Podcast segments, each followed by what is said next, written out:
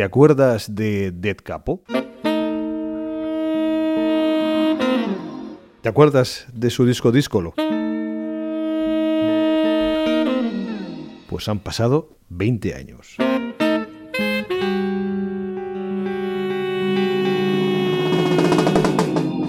Javier Diezena, ¿de qué hablamos cuando hablamos de Dead Capo? Pues eh,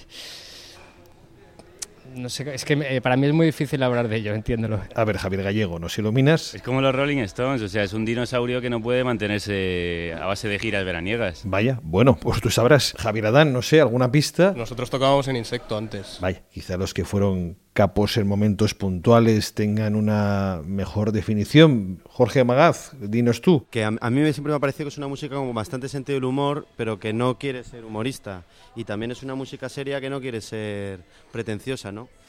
Mi definición es eh, la lucha radical. Eh, o sea, vamos a.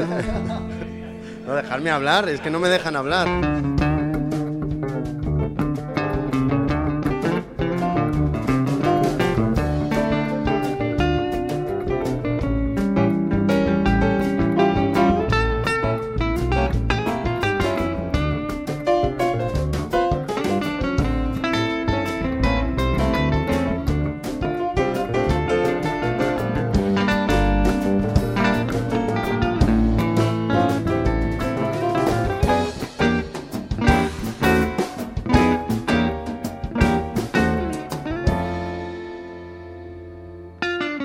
Dead Capo, el grupo que formaron en su día los tres Javieres, Javier Adán, Javier Diezena y Javier Gallego, en un especial para suscriptores de Club de Jazz, con el concierto que ofrecieron en la muestra de jazz del Injuve de Ibiza en 2003 y con la conversación que mantuvimos entonces con ellos.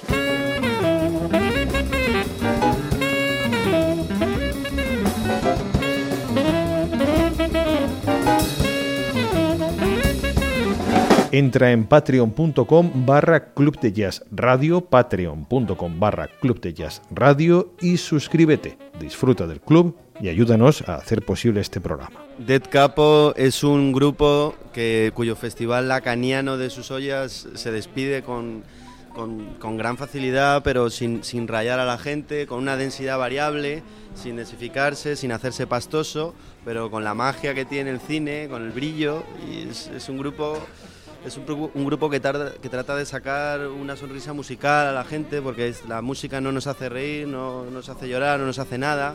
Trata de meter caña al pepe pop este que no emociona, pero que tampoco disgusta, que no hace... Es una especie de intentar eh, cocinar un gazpacho en vez de una ensalada rusa, o sea, hacer una música con sabor, divertida, graciosa, con enjundia, el que quiera buscar que escarbe y encuentre algo, y el que no quiera buscar nada, pues que siga en el mundo pepe pop.